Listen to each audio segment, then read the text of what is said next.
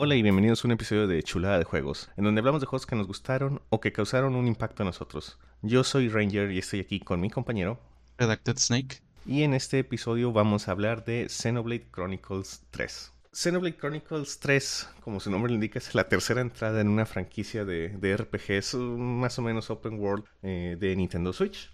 Y voy a hablar del 3 porque es el más reciente y que básicamente voy terminando de jugar. Pero el 1 y el 2 también son buenos juegos que merecerían su propio episodio. Pero aquí solo voy a hacer un poco de comparaciones con, con estos juegos, así que no, no voy a hablar tanto de los otros porque sí eh, ha, habido cambios significativos entre, las, entre los juegos, ¿no? ¿Y ahorita recientemente jugaste los tres o nomás este? Los tres, de hecho. Eh, una razón por la que ya por fin estoy haciendo esto es que el año pasado terminé Xenoblade Chronicles 2 este año acabé Xenoblade Chronicles 3, que salió hace algunos 6 meses, 5 meses más o menos, al momento de que grabamos esto. Y Xenoblade Chronicles 1, el original era de Wii, y después hubo un porta 3DS, en el exclusivo a New 3DS, por cierto, que solo había dos juegos exclusivos para esa consola. Pero sacaron también eh, el Definitive Edition en, en, Switch. Entonces, ahorita, si tú tienes un Nintendo Switch, puedes jugar los tres juegos de Xenoblade Chronicles, ¿no? Ok. Pues es, un buen momento para, hablar de esto. Y también quería mencionar que como este juego lleva poquito, pues los videos que voy a mostrar y todo lo que voy a mencionar no van a tocar spoilers fuera de las primeras 10 horas de juego o incluso menos, ¿no? Esto porque pues, si, es un juego reciente, normalmente jugamos, yo hablo de juegos bien viejitos, así que no me importa mucho mencionar spoilers, pero esto es muy reciente, así que no, no voy a mencionar muchas cosas, ¿no? Muchos detalles de los personajes o, o de la historia. Y bueno, lo que diferencia a Xenoblade Chronicles de otros RPGs desde el Xenoblade 1 es uno que esto es, básicamente una continuación espiritual de Xenogears que ya hablé de eh, en el podcast y de Xenosaga. Es del mismo güey que hizo Xenogears. Monolith Soft es la compañía que pues, eh, formó después de, de, Xenogears y son los que han hecho tanto los Xenosagas para PlayStation 2 como los Xenoblades para consolas de Nintendo, ¿no? Entonces, en Xenoblades en particular tienen un énfasis muy grande en el mapa, ¿no? Xenoblades 1 estaba situado en mapas, eh, la humanidad vivía sobre gigantes, ¿no? Este, y para llevar, en cuanto a gameplay, querían que los mapas fueran muy grandes y sin muchos loading screens, ¿no? Y que hubiera cosas que hacer en ese mapa. Entonces, por eso yo menciono que es estilo open world, ¿no? Hay fast travel, hay, hay lugares eh, que encontrar en el mapa. Entonces hay mucho que hacer nada más corriendo y están enormes, ¿no? Y, vas caminando, entonces sí tomas bastante tiempo llegar de punto A a punto B. ¿No hay algo para viajar más rápido? Están los fast travels, pero tienes que haber ya llegado a esos puntos, ¿no? Pero no hay, o sea, un medio de transporte más rápido. No. Ok. En tres, ligero spoilers, pero esto no es un spoiler muy importante. Eventualmente tienes un barco, ¿no? Porque hay una sección así como que es con muchas islas. Pero ya eso es lo único. Y así de que tú digas, ay, esto es mucho más rápido que cuando voy a pie tampoco. Eh, solo que vas en agua, ¿no? Y tienes que ir en el barco. Pero bueno, normalmente yo soy muy crítico de los open worlds y voy a criticar un poquito de esto también, pero los mapas aquí están muy bien logrados, están muy bonitos los lugares y parecen así como que, ah, o sea, alguien pensó mucho tiempo, o sea, hay muchas cuevas, hay mucha fauna, enemigos en, en cosas. Entonces es, muy bonito pasar por ahí, ¿no? Están muy bien hechos. hay mucho combate que tener, hay muchos eh, cofres o cosas así que puedes encontrar en el, en el en el mundo que, que encontrar y incluso sidequests que te puedes topar así en, el open world. Y, o sea, ¿en qué te conviene hacer esos sidequests o agarrar esos ítems? Sinceramente, los ítems, el, el, loot que te dejan, porque hay mucho, si, si ven el video van a ver que hay ítems tirados en el piso y pasas cerca y los agarras, ¿no? Todos esos o son cosas que vas a ocupar en otros sidequests de conseguir recursos o los si ya tienes muchos, o sea, creo que 99 topa, pues se autovenden, por lo menos en Xenoblade Chronicles 3, esas cosas, entonces también pueden ser un, eh, un income de dinero, ¿no? Pero afuera, afuera de esas dos cosas, eh, no, no, no es mucho, pero sí vale la pena agarrarlos porque eventualmente te vas a pagar un sidequest con que, ah, tráeme 10 manzanas, ¿no? Y si estuviste corriendo y explorando, créeme que ya tienes más de 10 manzanas, ¿no?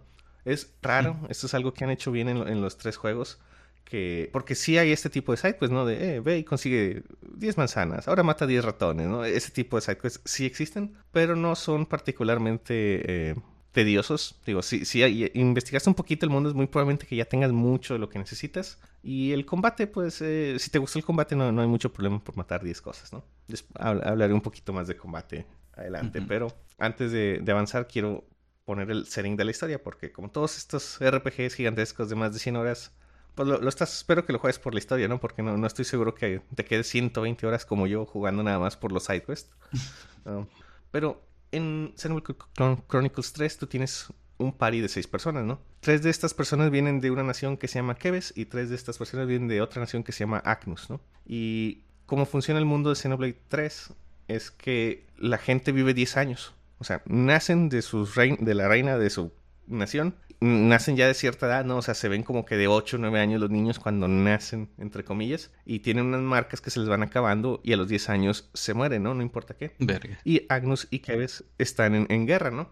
Y cada que matas un güey de una nación a otro, gana su vida. O sea, se les extrae su vida y eso va a, la colonia o al lugar donde viven estos güeyes. Y es así como mantienen vivos, mantienen la producción de nuevos monitos, ¿no? Ok. Entonces el mundo está así en una guerra perpetua porque pues matando a los otros güeyes es como conseguimos la esencia de vida para generar más de nuestros soldados que viven nada más 10 años, ¿no? Y pues está su cultura hecha así, llegar a los 10 años de servicio es visto como un gran honor, ¿no? En, estos de que, ah, sí, porque la mayoría se muere antes de los 10 años porque están en guerra constante, ¿no? ¿Y se quedan en esa edad para siempre? ¿O si crecen esos 10 años? sí, sí crecen. O sea, digo, cuando un estos monos no tienen concepto de años, les llaman términos, ¿no? Como si estuvieran en una escuela, ¿no? En, grados. Ya. Entonces, sí crecen sus 10 años durante esos 10 años, ¿no? Entonces, si, si el niño apareció de 10 años, para cuando acaba, pues parece un güey de 20, ¿no? Ya. Pero no, no tienen concepto de, de vejez, ¿no? Ni, de niños, ni nada de eso, porque ellos salen de, de alguna manera de su reina y ya salen chiquillos y listos para empezar su entrenamiento militar, ¿no? Y para cuando acaban después de 10 años, pues ya tendrán sus 20, años cuando mucho y, ya va, ¿no? Muy pocos se ven más grande que eso, la verdad. Y bueno, como podrán pensar, eh, el plot de este juego trata en averiguar qué, pedo con eso, ¿no? Porque nada más vienen 10 años, porque se tienen que matar los unos a los otros. Y esto no, no sé si considerarlo ligero spoiler, porque es, es básico, lo puedes inferir nada más viendo trailers, que estas tres, tres y tres personas de una nación y otra, de alguna razón, logran salir de este ciclo de que me tengo que matar a, a los otros güeyes. Eh, por en una misión, ¿no? Que básicamente se topan y es una misión y en esa misión pasan algunas cosas que hace que ya no sean bienvenidos en sus colonias. Entonces, como son traidores los, los tres para un lado y los tres para el otro, pues deciden trabajar juntos. En esta misión también ganan el poder de interlinkearse el uno con el otro. O sea, como que se forman parejitas, uno de una nación y otro de otro, uno de Agnus y uno de Keves. Y eso les da poderes especiales, ¿no? Que son la forma Ouroboros, le llaman. Y esto es importante para la historia y para el gameplay, así que después hablo un poquito más de gameplay. Pero básicamente esos güeyes se pueden fusionar en un robot biológico chistoso que tiene habilidades especiales en combate, ¿no? Y esto los marca como traidores a sus respectivas naciones y ahora son, eh, pues sí, targeteados por todos, ¿no? O sea, como que ahora son traidores y los quieren matar y por eso empiezan a, viajar juntos esta party de, seis personas, a pesar de que antes estaban en guerra su, su país contra su país, ¿no? ¿Y se pueden combinar? O sea, ¿o es de que este güey con este güey siempre? No, son, parejitas, este güey con este güey. Entonces, como, como tu party es de seis personas, tú tienes tres. Bueno, cuando va manejando uno de los dos, es una forma de Ouroboros. Pero cuando va manejando el otro de los dos, es otra forma de, de, de Ouroboros, ¿no? Entonces, sí hay seis formas de Ouroboros, pero nada más puedes tener tres activas al, al momento, ¿no? Porque son pareja. Entonces, cambia el orden, pero pero no con otro güey. Y, me imagino que ya no hay más personajes después.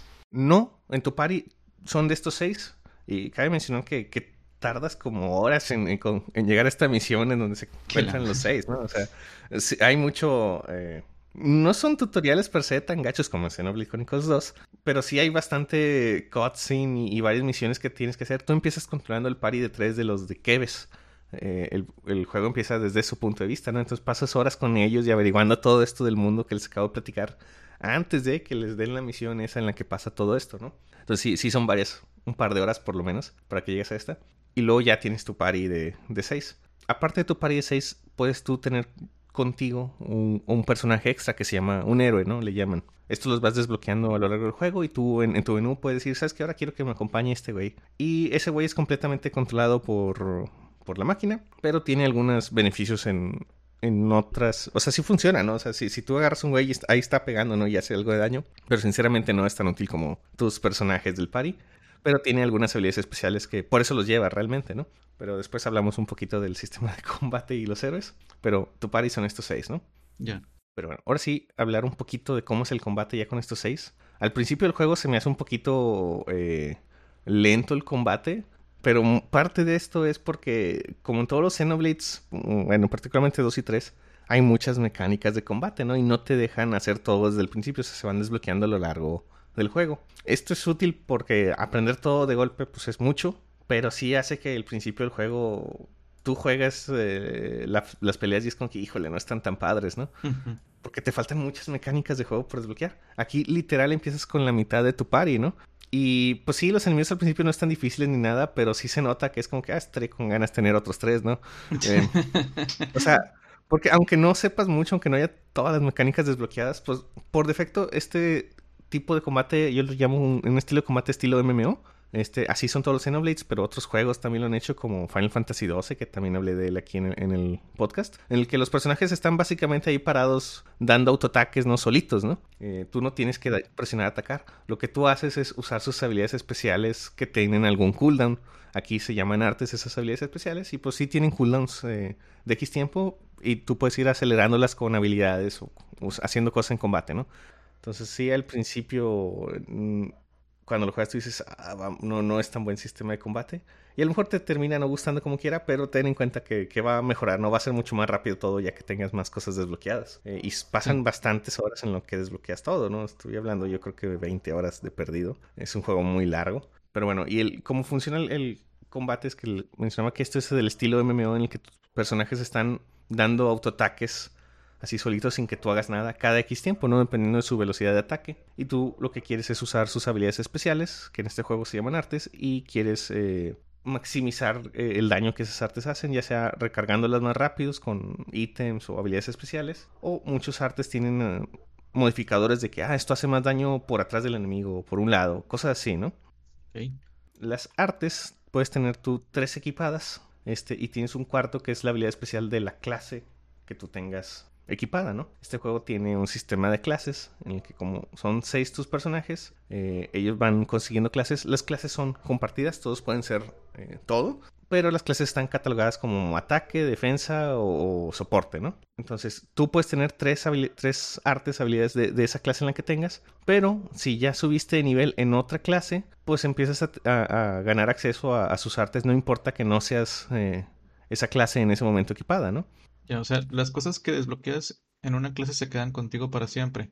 Quedan contigo, sí. No desbloqueas todo lo de la clase, solo algunas artes de esa clase. Pero, como decía, ahorita puedes tener tres artes de tu clase. Y aparte, puedes tener otras tres artes de alguna otra clase. Ahí es donde tú puedes empezar a mezclar de que, ok, tú eres esta cosa, pero tienes otras tres habilidades de otra clase, ¿no? Y puedes mezclarlas como quieras. Entonces sí hay un incentivo de como que ser de todo, ¿no? Sí, sí tienes un buen incentivo de pues que todos le, pasen por lo menos por algún un tiempo siendo un healer o siendo un atacante, ¿no? Porque desbloqueas esas habilidades especiales que después puedes combinar en la clase que sí quieres ser, ¿no? Aparte de las artes, que son las habilidades que tú usas en, combate, las clases tienen lo que le llama skills. Esas son habilidades pasivas, ¿no? Que tú también te, equipas a tu personaje. Entonces, cuando tú eres una clase, vamos a decir que eres un atacante, pues tú tienes cuatro skills, que es más 10% de daño, más 10% de velocidad de ataque, cosas así, ¿no? Cuando subes también el nivel de nivel las otras clases, te dan uno de sus skills, ¿no? Entonces, aparte de los skills estándar de tu clase, puedes tener tú tener tres skills activados, ¿no? Que pues eh, agarras de otras clases. Entonces, si hay una clase, por ejemplo, que es mucho de ataques críticos y cuando lo, subes de nivel, ah, pues ya tienes esa habilidad de que hacer más daño con críticos, ¿no? Y eso es útil para todas las clases de, daño, ¿no? Sí. Entonces, sí, el juego quiere que le juegues de todo, ¿no? Y, y vayas desbloqueando. ¿Cambian tus stats con las clases? Sí, sí, muy, muy, muy notoriamente. O sea, porque, no sé, tú eres un atacante y tienes, vamos a decir, 3000 de, de vida. En el momento en el que tú te equipas una clase de, de, tanque, pum, subes 8000, ¿no? Entonces está muy, tus stats están muy, muy ligados a la clase que tienes equipadas en ese momento. Y también hay variación entre los personajes. Estoy seguro que a lo mejor hay, hay unos güeyes de que, ah, estos dos güeyes son mejores tanques que los otros, ¿no? Pero la diferencia no es mucha, así que no, no, pasaría mucho tiempo eh, analizando cuál de estos personajes es un mejor usuario de, de magia o de quién es un mejor tanque, ¿no?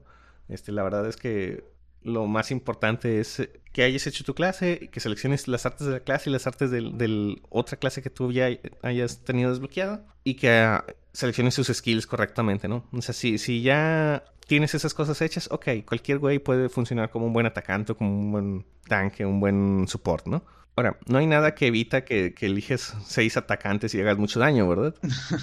Pero también, eh, como, como estos juegos estilo MMO, pues normalmente los enemigos tienen agro, ¿no? Y se ven las líneas que ven en, el video que, van en un arco del enemigo hacia tus, hacia tus personajes, es a quien están atacando, ¿no? Y los tanques son tanques no nada más porque aguantan golpes, sino porque tienen muchas habilidades para generar agro, ¿no? Para ellos llamar la atención y que los ataquen a ellos. Durante todo el juego, no importa qué tan mayor nivel tengas que los enemigos, tus atacantes tienen muy poquito HP y muy poca defensa, ¿no? Entonces, si, si ellos siempre son el target, van a morir, ¿no? Y ahora, cuando muere uno, porque este es otro tipo de juegos en el que no puedes usar ítems en combate, todo tiene que pasar con habilidades que ya tenías en, tu setup, ¿no? La única forma que tienes de, de, revivir o de curar enemigos es con los soportes, ¿no? Con los soportes. De tal grado que si tú normalmente trato de tener yo dos atacantes, dos defensas, dos support, como eran los, las clases originales con las que venían los monitos, ¿no? Ya. Porque puedes, sí, puedes, pueden matar a tus dos supports y ya no hay nadie que reviva nada, ¿no? Ni con y si ganas la pelea. No. Bueno, hay alguna habilidad de un Ouroboros que revive, eh, que revive personajes, ahora que lo pienso, sí. Pero es así muy, muy particular y no las vas a desbloquear en muchas, muchas horas, ¿no? Sí. Y es un arte de un, de un Ouroboros eh, que tendrías que tener equipado, o sea, podrías no tenerla equipada. Porque sinceramente es desperdiciar un, arte de daño para eh, poder revivir en compañeros, ¿no? Es más fácil solo tener un support que lo haga y, ya. Y creo que hay un ítem, hay un ítem bastante de algún es medio complicado que te permite revivir compañeros, aunque tú no seas una clase de support. Entonces, creo que hay esas dos maneras, pero por mucho, pues por, la idea es que tengas por lo menos un support en tu, en tu party, ¿no? Para que haga estas cosas, porque si alguien muere, pues bueno. Cabe notar que, que los héroes que, que, tú puedes llevar contigo, como tu séptimo miembro, también tienen estas clases, ¿no? Podrías llevar un, héroe support y él ya sería un alguien más que puede revivir, ¿no? Automáticamente. O sea, como, como, revives a alguien es que van hacia ti, o sea, queda ahí tu, tu, cuerpo y un support tiene que correr hacia ti y picarte A para revivir y ahí pasa algo de tiempo y ya te revive con un porcentaje de vida, ¿no? Ok.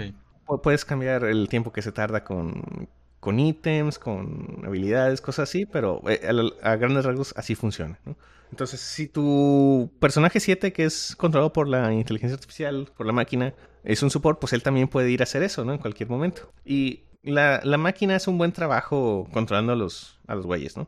No, no va a maximizar daño, así que hay algunas clases más complicadas que otras que se me hace que no maneja también la máquina. Pero en general, o sea, si un support ve que alguien está muerto, va a ir y va a revivirlo, ¿no? Entonces nunca te quedas ahí muy, muy esperando que la máquina haga algo. A tu equipo tú lo puedes controlar, todo. O sea, tú controlas un personaje a la vez, pero en cualquier momento puedes tú decir, ah, presionar R2, no me acuerdo cómo es en Switch, a un lado y moverte de personaje activo y estar controlando tu otro, ¿no? Entonces, si te matan a tu personaje, tú te podrías cambiar a otro, a algún support para tú ir rápido a, a revivirte, ¿no? Pero en general la máquina hace un buen trabajo, así que no, no, no hay mucho problema por eso. Pero si tú quieres controlar todo, pues dale, ¿no? Pero son seis güeyes. Eh, no, no vas a poder controlar todo tu, la mayor parte del tiempo. ¿Qué penalización tienes si muere un güey y se termina la pelea? Donde sea ninguna, ¿eh? O sea, no, no, nunca pude revisar bien si había alguna penalización de que, ah, no, no ganó experiencia o algo, pero hasta donde ves sí ganaban experiencia, tanto de clase como de nivel. Eh, a lo mejor recibían menos, no estoy seguro, nunca pude checar bien ese número, pero no, no pensaría, o sea, no me preocuparía mucho por eso. O sea, si estás en un punto en el que tienes que decidir entre ah, ganar o, me van a matar todos, pues, solo gana, ¿no? Eh, y no, hay mucha experiencia en el juego, no, nunca, no, no, no es un problema a, a largo plazo eso. Ok. Y bueno, también mencionar, y ya esto es lo último de artes, es que pues tienes tus seis artes, ¿no? Tres de tu clase y tres de la, de la clase de otras clases que hayas sido. Si las dos están fuera de cooldown, puedes usarlas al mismo tiempo presionando R2 y usar el botón de tu clase, de tu arte, en lugar de nada más hacerla de un lado, pues hace la de los dos lados. Eh, eso hace que hagas más daño con esa arte que usaste, o sea, es suficiente para justificar que usaste dos, eh, dos artes. Y si alguna de ellas, de esas artes, tenían eh, algún efecto especial, como causar slow al enemigo o algo así, como quiera se aplican, ¿no? Entonces es chido tener clases que, artes, perdón, que, que hacen mucho daño. Y del otro lado de, de, tu paleta de artes, tener una, un arte que a lo mejor no hace mucho daño, pero tiene algún estatus secundario o algo beneficioso, ¿no? Y cuando están juntas, ah, pues las usas los dos y haces el daño y obtienes el, el, bono de la otra clase, ¿no? Del otro arte. Eso se llama Fusion Arts en el juego. Y son, son fuente importante de daño y de, de, otras mecánicas de juego, así. Pero siempre que puedas usar las Fusion, usa las Fusion. Sí hay situaciones en las que a lo mejor no quieres, quieres usarlas por separado, pero es algo que ya tú tendrías que ver. Tienes que saber qué hacen cada arte y saber si te conviene en este momento usarlas al mismo tiempo. O sabes qué, mejor hago una, una ahora y otra otro otra parte importante de eso es que pues tiene alguna animación de el, el ataque, ¿no? Entonces algunas son muy lentas. Eh, así que puedes tú no ver esa animación si lo usas como fusionar, ¿no? Y nada más ver la animación de la, del arte de tu derecha, de tu clase, que podría ser más rápida que la otra. Oye, es que estoy viendo los diálogos en texto. ¿Tienen diálogos hablados? Sí, eh, eh, tienen básicamente tres formas de diálogo en el juego, o cuatro de hecho. Tienes la, la cutscene normal, o sea, subtitulada con doblaje con, con voz. Tienes diálogos en, el combate o en el mundo en el que nomás se, se escucha, ¿no? Y con, con, subtítulos, la mayoría, no todos, algunos de plano, ¿no? Tienes eh, las cajas de texto con voz, o sea, a pesar de que está la caja de texto y tú le estás presionando A para continuar eh, la conversación, eh, hay muchas situaciones en las que esas cajas de textos tienen, eh, tienen doblaje, ¿no? Tienen voz. Y, y lo último, las cajas de texto sí, ahora sí, sin nada, ¿no? esto no, no, no está platicadito, ¿no? los sidequests más simplones son esos, ¿no? Los con texto sin, sin voz. Sí. Pero pues los cuatro, las cuatro formas de texto, pues está, tan ok. Mucho tiene voz, así que es mucho hablar en el juego. algo chido, por cierto, que en cualquier momento tú puedes presionarle el botón de menos de Switch eh, y con eso autoscrollea las conversaciones, ¿no? Ah, y puedes configurarle qué tan rápido las autoscrollea, ¿no? Entonces tú podrías dejar el control y, están platicando, ¿no? Y, y, si tiene voz, pues se va a esperar a que acabe el, la, la, voz normal. Y si es puro texto, pues tú le configuraste qué tan rápido querías, ¿no? Y, y pues lo lees y va, y va continuando, ¿no? Entonces casi todas estas interacciones las podrías tú soltar el control y, tratarlas como una cutscene. ¿Y los diálogos son en inglés o en japonés? Eh, tienes la opción a los dos. Ok. Entonces no hay mucho problema por eso. ¿Qué tan grandioso es el juego? No tanto. Puede serlo mucho si así lo quieres, como yo lo hice, pero no... Mm, el juego te da mucha experiencia, no nada más por tener combate con los enemigos, también te da experiencia por explorar. Y es mucha experiencia por explorar, de hecho. Eso es una queja que tengo del juego. Es que, pues a mí yo veo un mapa así que no, está completo y algo pasa en mi cerebro que tengo que desbloquearlo, ¿no? y, los desbloqueo, ¿no? Y la verdad, en los Xenoblade me gusta mucho hacer eso. Es como que, ah, está padre porque el mundo está bonito, hay muchos sidequests que hacer, hay muchas cosas bonitas que ver, el combate está ok. Ah, pues está divertido, ¿no? Es, es incluso relajante nomás ir desbloqueando el mapa y así, ¿no? Y pues cada de esos te, te, va desbloqueando más lugares en los que puedes llegar con fast travel, ¿no? A lo mejor un sidequest en el futuro te va a pedir que regreses aquí y ya tienes todo desbloqueado, ¿no? Pero entonces cada que encuentras un lugar te, te sale una pantallita de, ah, esta es una localidad nueva. Hay algunas localidades secretas uh, o áreas nuevas, ¿no? Todo eso te da experiencia y te da bastante experiencia. Hay una mecánica de juego en el que los personajes pueden... Eh, en ciertos sitios de descanso se pueden poner a cocinar y tú los ves ahí y están platicando. Ahí, es donde puedes mejorar algunas cosas de tu equipo o platicar con ellos, ¿no? O sea, es una opción de que si te encuentras información en el mundo te dice que, ah, no hay información, ¿no? Tú puedes estar ahí y decidir platicar de, lo que acaban de, de, saber, ¿no? Y eso puede desbloquear SideQuest o nada más son conversaciones de, del equipo y te da también experiencia. Entonces ahí mismo puedes descansar y decidir tú subir de nivel con esa experiencia extra que tienes es mucha. Entonces, si tú no quieres eh, tener combate por X o Y razón o, o, simplemente quieres subir más de nivel, con la exploración básica que hagas o, si te pones a hacer más, todavía más, puedes tú subir de nivel a tal grado que dejaste atrás a los enemigos del área, ¿no? O, de la historia incluso. Pero por mucho. Al final del juego, o sea, ¿qué te gusta? Como 30, 40 horas ya yo siempre subía los niveles porque era, ah, no, pues dos o tres niveles extra nomás. Cada que pasaba un área y descansaba, pues, pues, dos niveles más, ¿no? Porque pues tengo la experiencia. A mediación del juego, incluso antes dejé de hacerlo porque yo ya era muy fuerte en comparación a todos los güeyes de historia. Pero, o sea, si te ponías, si te pones a explorar el mapa, en el mapa de repente te vas a encontrar, tú estás en el mapa así con conejos nivel 15 y pum, un dinosaurio nivel 80, compadre, ¿no? Este, entonces, sí hay beneficio hacer de nivel más alto porque pues eso me permite ir a áreas más difíciles del mapa que no necesito haber ido en este momento, ¿no? Pero yo quería ir y para desbloquear el mapa y pues así lo estuve haciendo un gran tiempo. Pero entonces, o sea, como que el juego estaba planeado para que, o sea, no uses la experiencia extra. Sí. O sea, sí puedes no usar la experiencia extra y grindear, entre comillas, lo que sea necesario. Pero en cualquier momento tú puedes tener ahí experiencia extra y subir y decir, ¿sabes qué? Pues voy a subir unos tres niveles y a ver con eso es suficiente. Y muchas veces sí, ¿no? O sea, si llegaste con un jefe y el jefe es nivel 30 y tú eres 25 y estás teniendo mucho problema, bueno, pues usa tu experiencia extra y puedes tú subir exactamente a 30, ¿no? No tienes que usar toda tu experiencia extra de golpe, te deja elegir. A pesar de que tú pudieras incluso subir a 40 ahí, puedes detenerte en, en el nivel del jefe. Yo sí recomiendo que traten de no usar la experiencia extra. Yo lo usé al principio porque, ¿por qué no? Y terminé teniendo estos problemas de que no es un problema que, yo esté de nivel más alto que los jefes, porque los jefes de historia incluso son, son competentes, pero aquí ya, empiezan mis, quejas del juego. Hay varios niveles de experiencia en este juego, ¿no? Hay nivel de experiencia de tu personaje, o sea, de, de 1 a 99, este güey es de este nivel. Hay un nivel de clase, las clases originalmente están de 1 a 10, pero después hay un side quest con, que involucra al héroe que representa esa clase. Ah, por cierto, así es como encuentras más clases, sacando héroes. Ya que avanzas la historia de ese héroe, que son, es contenido muy, chido, o sea, parte de, de, historia casi casi principal, desbloqueas la clase de nivel hasta 20, ¿no? Entonces hay 99 niveles de personaje y 20 niveles de tu clase. Ok. Tu forma Ouroboros también tiene nivel, ¿no? Pero ese, ese no es tanto nivel, sino es un árbol de habilidades que vas desbloqueando. Tu nivel de personaje, pues es esa experiencia que ya hablamos. Tu nivel de clase son class points que también te dan en combate. Pero, a diferencia, creo que con la experiencia también, pero con los class points es más eh, notorio. Si tú eres nivel 10 y matas a unos monstruos nivel 5, básicamente te dan uno de class points, ¿no? Lo cual es nada. Experiencia hay mucha experiencia de nivel hay mucha, pero Class Points solo lo consigues en combate. Entonces, si tú subes mucho de nivel con la experiencia extra, vas a llegar a un punto en el que ya nada te da Class Points en este mapa, ¿no? Tienes que avanzar la historia para desbloquear otros lugares para que ya te vuelvan a dar Class Points. Entonces, como las clases las vas desbloqueando poco a poco a lo largo del juego, yo sí tuve el problema de que, ah, pues ya desbloqueé la clase, pero no, no la subo de nivel, ¿no? Porque, porque es como le saco nivel a todo, nada me da muchos, mucha experiencia de clase.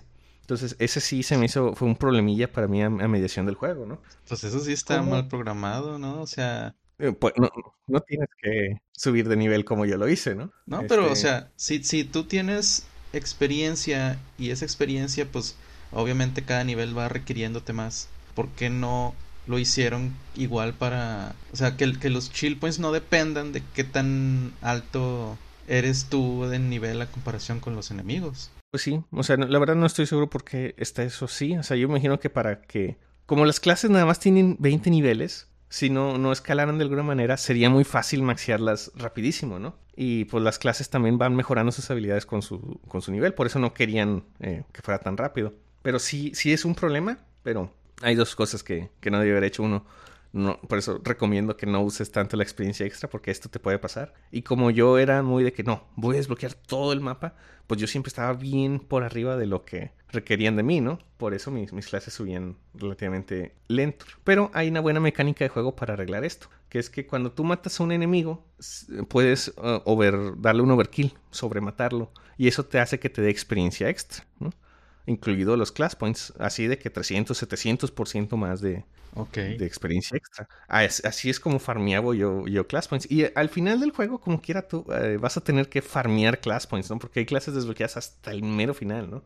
Entonces, eh, no es un gran problema, pero sí fue un problema para mí al principio, así que no, no, no sobreleveleen tanto, porque la experiencia de personaje hay mucha y es infinita, ¿no? Pero la experiencia de clase y de Ouroboros, esa se, se saca. Bueno, la de clase se saca en combate y la de Ouroboros con puntos SP, que no me acuerdo qué significa SP esa, sí es explorando nada más, ¿no? Y haciendo sidequests. Entonces, sí hay tres niveles que, tú debes de más o menos manejar ahí. Y subir mucho de nivel puede ser contraproducente para, para las clases. Pero al final del juego se va se van a alcanzar, ¿no? Pero igual, como que ya recomiendo no usar tanto los, la experiencia extra. Úsala si estás teniendo un problema con la historia, ¿no? O algún lugar. Puedes subir uno o dos niveles de vez en cuando. Pero como yo lo estaba maxeando y estaba explorando todo el mapa, pues subí mucho de nivel, ¿no?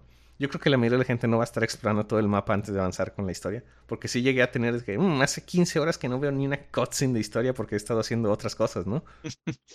Así que a tal grado que es como que, ah, ok, bueno, ya voy a avanzar la historia para que se desbloqueen más sidequests. Pero ese, fue, fui muy yo, ¿no? Pero sí, sí puede ser un problema, así que aguas, aguas con eso. Otra mecánica importante que quiero mencionar del combate, que yo creo que estas ya son, son las últimas dos eh, eh, mecánicas de combate chidas, Es que hay. Existe algo que le llaman combos aquí.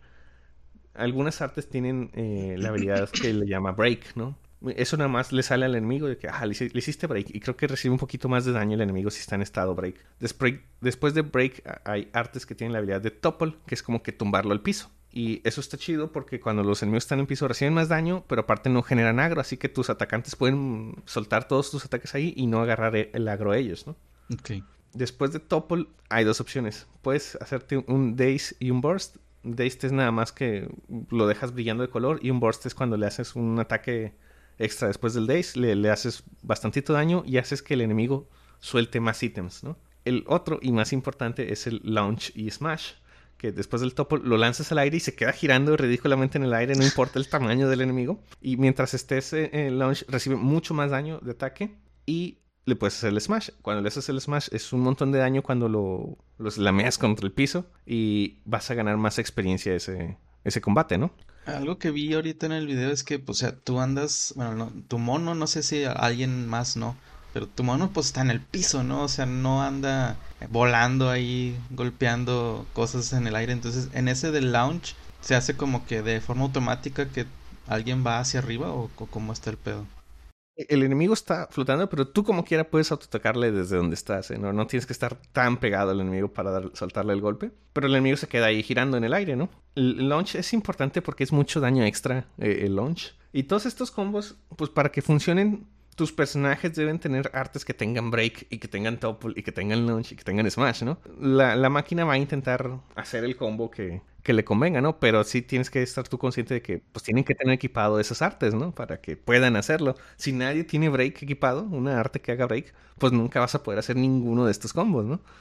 Entonces, en Xenoblade Chronicles 2, estos combos eran muy, muy importantes, a tal grado que casi, casi querías tú armar tu party alrededor de que pudieran hacer estos combos, ¿no? Pero en Xenoblade Chronicles 3 no, no, no se me hacen tan importantes. O sea, sí está muy chido cuando pasa, y, y pues tú lo más que quieres hacer es hacer eso, ¿no? Equiparles artes que puedan hacer estas cosas. Y, pero sinceramente no, no, no me pongo a hacerlas a mano mucho, ¿no? De vez en cuando sí me muevo un personaje que yo sé que tiene break para empezar la, la cadenita, ¿no?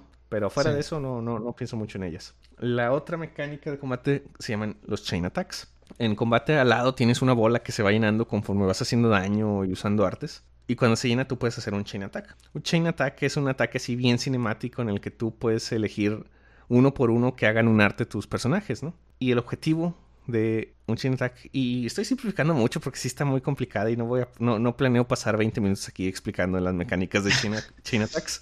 Este, es básicamente tú, cada ataque pues va, llenando una barra ah, de porcentaje y tú quieres llenar esa barra a 100% de perdido para hacer el ataque especial de ese mono que elegiste. Y luego hay otra ronda, ¿no? En el que otra, si llegaste a 100, recuperas uno de los monos que usaste y puedes intentar otra vez intentar llegar a 100, ¿no? Para usar otro mono con su ataque especial. Y esos ataques especiales tienen eh, habilidades especiales, ¿no? O sea, cuando tú empiezas un chain attack, tú eliges cuál de estos tres ataques especiales, tres güeyes de tu party al, al random, quieres hacer, ¿no? Y algunos tienen de que no, pues le baja el 90% la defensa al enemigo, ¿no? O cosas así muy, muy chidas, ¿no? Entonces, si eliges a este güey, después puedes usar un arte de todos tus personajes hasta que lleguen a 100%. Si llegan al 100%, ese güey que elegiste hace su ataque especial. Si llegaste a 100%, uno de los güeyes que usaste para llegar a ese, ese porcentaje regresa para la siguiente ronda. Si llegas a 150%, regresan dos güeyes. Y si llegas a 200%, regresan tres güeyes, ¿no? Ok. Entonces, tú quieres tratar de llegar a, porcentajes altos para que siempre tengas suficiente gente para volver a, otra ronda, ¿no? Sí. Los héroes que llevas contigo también tienen eh, de estas habilidades especiales de, Chain Attack, ¿no? Hay habilidad de cuando te usas para, para llenar la barra o cuando tú eres el güey que va a hacer el ataque especial, ¿no? Tienen, tienen efectos especiales. Es muy, muy, muy importante esta mecánica de juego porque sabiendo lo que haces, haces eh, chain attacks de... Incluso cuando empecé a hacerlos, ya, ya que sabía que estaba haciendo, de millón y medio de daño. Y para el final del juego, 4 o 5 millones de daño en un chain attack, ¿no? Es normal. Es un chingo en Chain Attacks es cuando puedes hacer los overkills, ¿no? Entonces, la estrategia así ganadora de este juego, particularmente para farmear puntos de clase, es hacerle un combo, en, bajarle la vida al, enemigo para que puedas matarlo en el Chain Attack, hacerle un combo y, llega, y ya cuando estés en launch, que están recibiendo más daño, ahí iniciar el Chain Attack, porque también recibe más daño todo el Chain Attack. Ok. Y empezar, empezar a hacer todo matarlo y que empiece el overkill y seguir con el chain attack, ¿no? O sea, y a lo mejor al güey le quedaban 500 mil de vida y tú le hiciste 5 millones de daño, ¿no? Y por cada más daño que le vas haciendo te va dando más experiencia, un multiplicador, ¿no? De experiencia.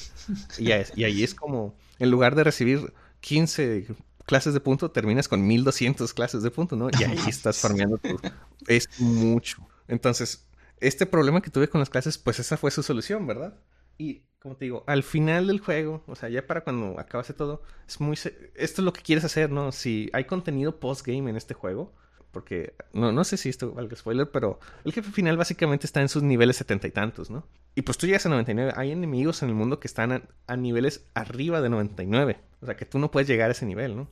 Como matas a esos enemigos es pues planeando muy bien tu party, teniendo, o sea, todas sus clases a nivel 20 y mezclando bien sus artes y usando bien tus chain attacks, ¿no? Chain attacks es la mecánica de juego complicada que debes de aprender, porque si no sabes hacer chain attacks, vas a toparte con jefes con 10 millones de vida y sí les vas a ganar a mano, ¿no? Por así decirlo, sin chain attacks, pero vas a estar ahí una hora, yo creo, cuando pudiste haber estado unos 15 minutos haciendo chain attacks. Entonces, sí es una mecánica que debes de aprender. El juego tiene, al principio tiene muchos tutoriales, pero en su menú tiene tips y, cosas así, ¿no? Que recomiendo que lean. Después se hacen mucho, después ya nada más les, les quitaba el estatus de no leído. Pero por lo menos para Chain Attack sí deberías de, aprender esto. Yo vi un video de YouTube y lo recomiendo porque es un video de media hora explicando cómo funcionan los Chain Attacks, ¿no? Este, y ya que aprendes cómo funcionan los Chain Attacks, ya, ya que lo juegas como que, ah, ya, ya todo tiene sentido. Realmente no está tan difícil, ¿no? Pero es muy complicado al principio de entender. Y el juego igual que Xenoblade Chronicles 2. Y sigo mencionando Xenoblade Chronicles 2 de cosas malas porque hay muchas cosas malas en el 2. No, no, no hacen, no, hacen un buen trabajo enseñándote cómo funcionan todas sus mecánicas, ¿no? Entonces, 3 tiene más tutoriales, se me hace que es más amigable.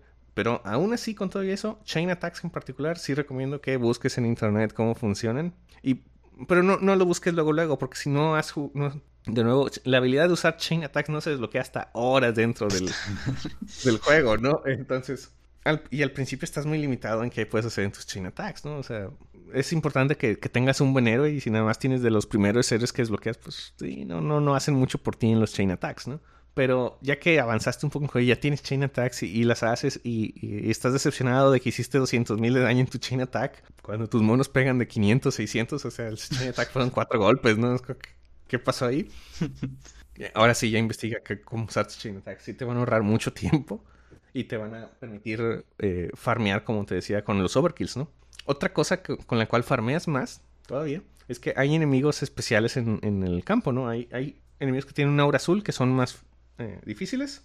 Este, estos cuando los matas, cuando matas a estos enemigos azules, este, te dan experiencia extra. O sea, al final te dicen más 200% de experiencia, más 150 de class points y así, ¿no? Y hay enemigos que tienen una aura rojita, que esos son super jefes. Y esos también tienen un más 300% de experiencia, más 200% de, de class.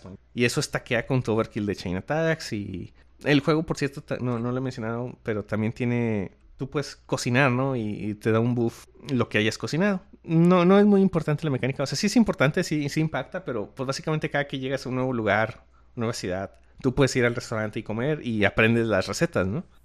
Ya nada más es de que pues, pues las uses, ¿no? De, vez en cuando. En esos lugares de descanso tú puedes cocinar o en las cocinas de las ciudades, ¿no? Y hay eh, recetas que te dan ganar más experiencia, ganar más class points. Topa en 40% el, el, el, puff de comida de class points. Entonces puedes tener tu 40%, matar a un super jefe que tiene 300% más de class points y hacerle un overkill para llegar a, a todavía más porcentaje. Y así es como farmeas muy, muy, muy rápido en este juego, ¿no? Entonces, regresando a, esa pregunta original de ¿tienes que grindear? Pues no mucho, particularmente si no, no planeas clavarte tanto y hacer tantos sidequests como yo. Pero si sí quieres grindear, hay formas eh, eficientes de hacerlo, ¿no? No, no, no vas a estar corriendo en círculos matando a los mismos tres güeyes. Eso no, no tienes que hacerlo. Sí es un grind como quiera, pero por lo menos es eh, más interactivo que matar cosas una y otra vez. Que, por cierto, hablando de matar cosas una y otra vez, el juego tiene también, si estás en combate contra enemigos, eh, contra no super jefes, tú puedes presionar el botón de menos del Switch y, que se juegue solito, ¿sacas? Sí. Y, ahí está, hasta tu personaje, entonces están ahí dándole pues parejo. Lo cual, eh, a veces sí, sí se me hacía muy, muy útil. Por ejemplo, de repente te encontraba sidequest que, ah, chis, este sidequest es de nivel 15 y yo soy 74, vato, ¿no? Este, solo se me pasó, ¿no? Entonces, ese, los enemigos que van a salir en ese sidequest ya no significan nada para mí, ¿no? Entonces ya nomás lo dejaba que se corría solo y yo nomás veía y rápidamente mataban cosas, ¿no? Pero sí, es a veces es un poquito preocupante que, híjole, si, si tu juego tiene la opción de que, pues, que se juegue solito, pues qué chiste tiene, ¿no? O sea, algo está mal en, el combate para que esa sea una opción.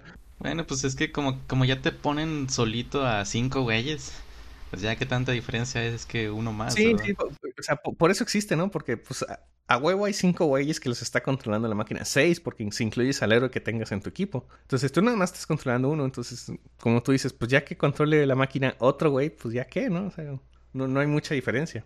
Ya, ya está implementado el, combate automático para todos los demás. Digo, lo que sí sería preocupante es que siempre anden haciendo sus chain combos y convirtiéndose en Ouroboros. Eso, eso sí pasa y me caga porque los chain attacks se tardan un chingo, son muchas animaciones, o sea, se ve súper cool hacer un chain attack, ¿no? Aparte puedes hacer chain attacks con forma Ouroboros, o sea, sí, con ciertas mecánicas de juego extra, que también tardas horas en desbloquear. Aparte de los chain attacks, tienes que desbloquear chain attacks más fuertes, pero sí me caga porque los chain attack son divertidos, tienes que pensar lo que vas a hacer y hacer un setup, y, y está chido que ganes más experiencia, pero las animaciones de cada güey metiéndole el golpe, o sea, es mucho tiempo, ¿no? Y cuando le pongo que los güeyes lo hagan automático es porque ya yo ya no quiero hacer esto, ¿no? Y solo los dejo hacerlo y luego se ponen a hacer un chain attack y es como que, ah, güey. O sea, y en cualquier momento tú...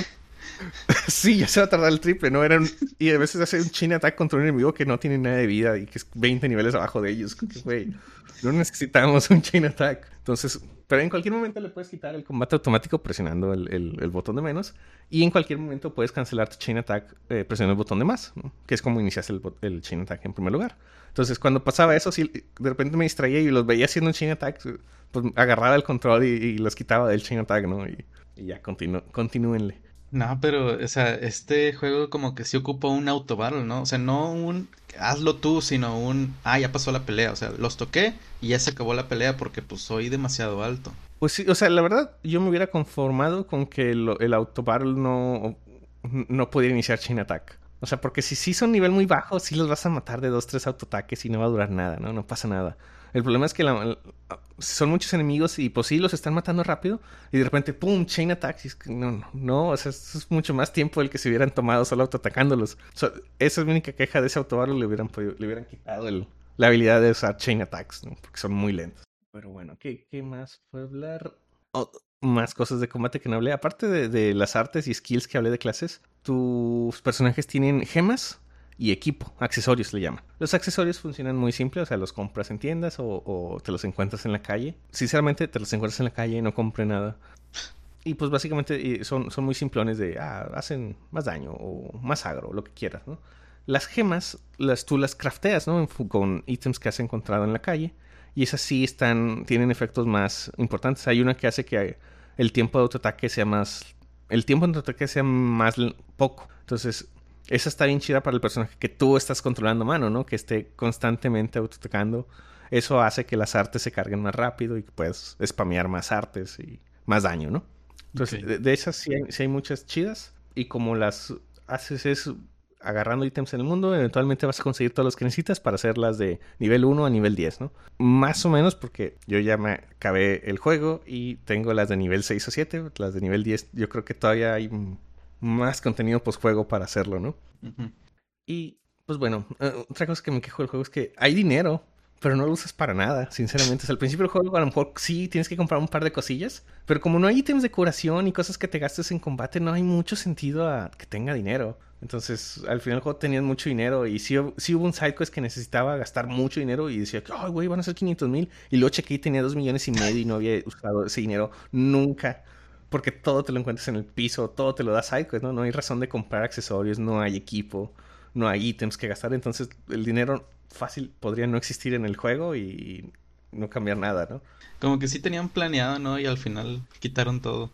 Me, me, imagino, últimamente siempre encuentro este tipo de mecánicas que están en los juegos y no hacen nada, o sea, solo están ahí porque pues, es un juego, ¿no? como alguna vez creo que mencioné los game overs en Super Mario, ¿no?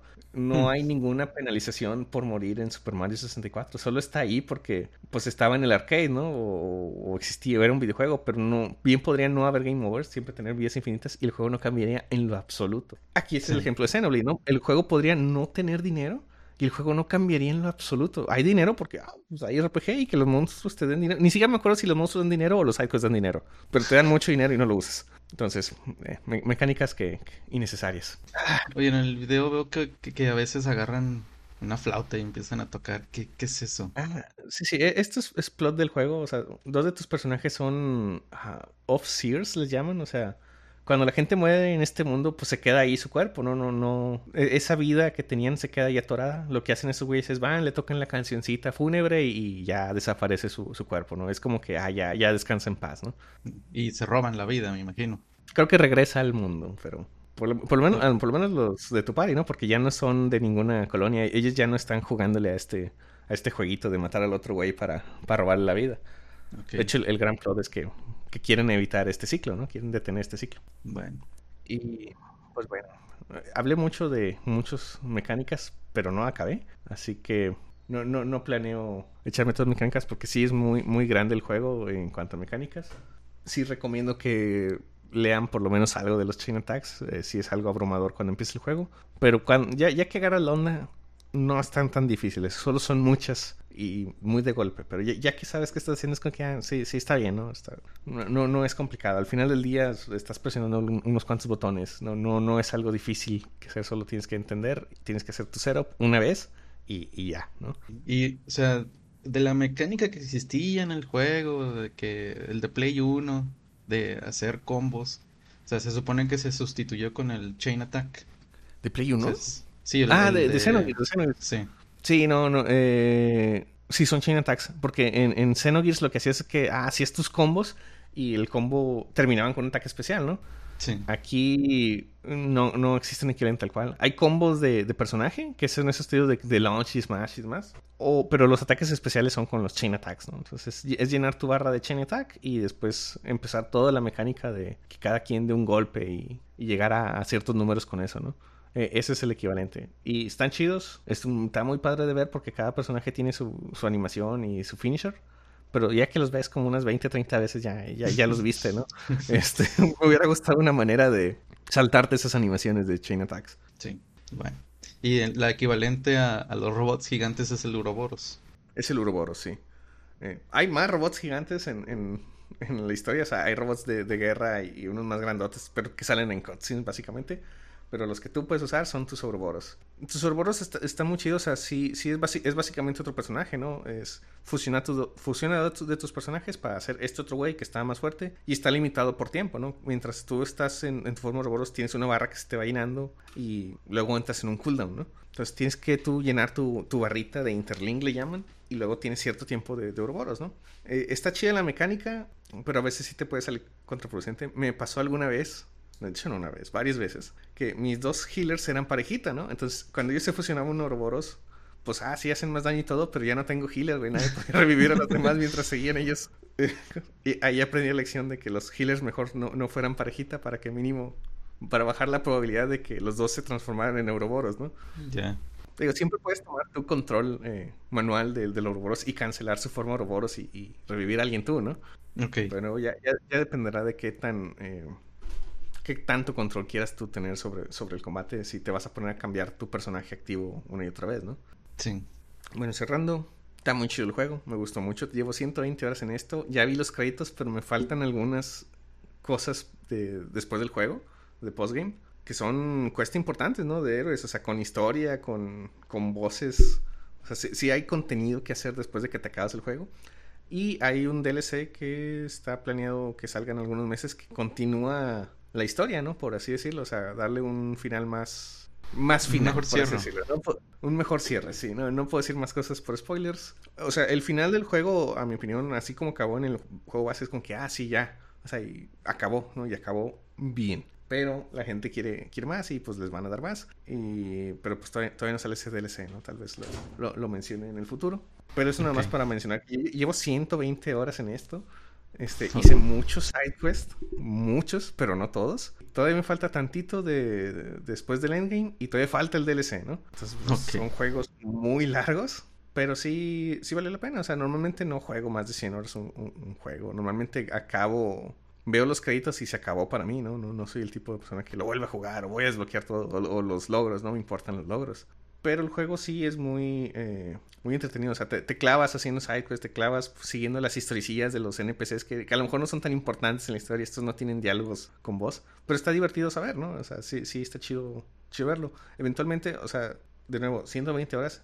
Y hay clases que desbloqueé hace algunas cuantas horas que todavía no tengo a nivel 20 para mucha gente, ¿no?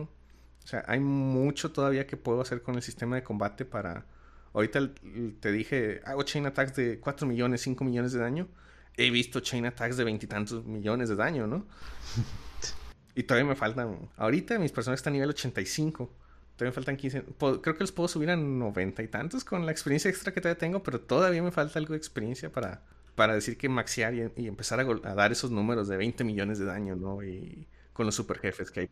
Entonces, todavía me falta algo de tiempo y probablemente mencionaré el, DLC. A grandes rasgos de, la franquicia, eh, este juego, el 3, menciona, o sea, incorpora cosas del Xenoblade 1 y 2. Entonces, no, no estoy tan seguro que yo podría recomendar empezar con este, ¿no? Si quieres hacerlo, hazlo, porque sinceramente la, lo que necesitas saber del 1 y 2 no, no es mucho. La, la historia en sí es bastante disfrutable, aunque no sepa, aunque no saques todas las referencias, aunque salga un güey que tú digas, oh, ese güey salió, no, pierdes de nada de la historia, ¿no? Ok. Pero si sí quieres saber todo, todo, todo, eh, empieza con el 1. Todo, todos los tres están en el Switch. La versión de 1 del Switch es un Definitive Edition que está muy, muy padre, así que recomiendo que empiecen por ahí. Los tres de 120 horas. Sí, son, son muy largos. Creo que el que menos le metí fue al 2, pero porque no me gustó tanto. Y aún así fue 70 horas, ¿no? Entonces son, juegos grandes los tres. Bueno, recuerden que nos pueden seguir en Twitter, arroba snakeredacted, arroba rangerscdj. Nos pueden escribir a chuladejuegos arroba gmail.com y pues pueden ver el video de este podcast en el canal de Redacted Snake SP. Y pues bueno, muchas gracias a todos por escucharnos. Nos veremos el siguiente capítulo.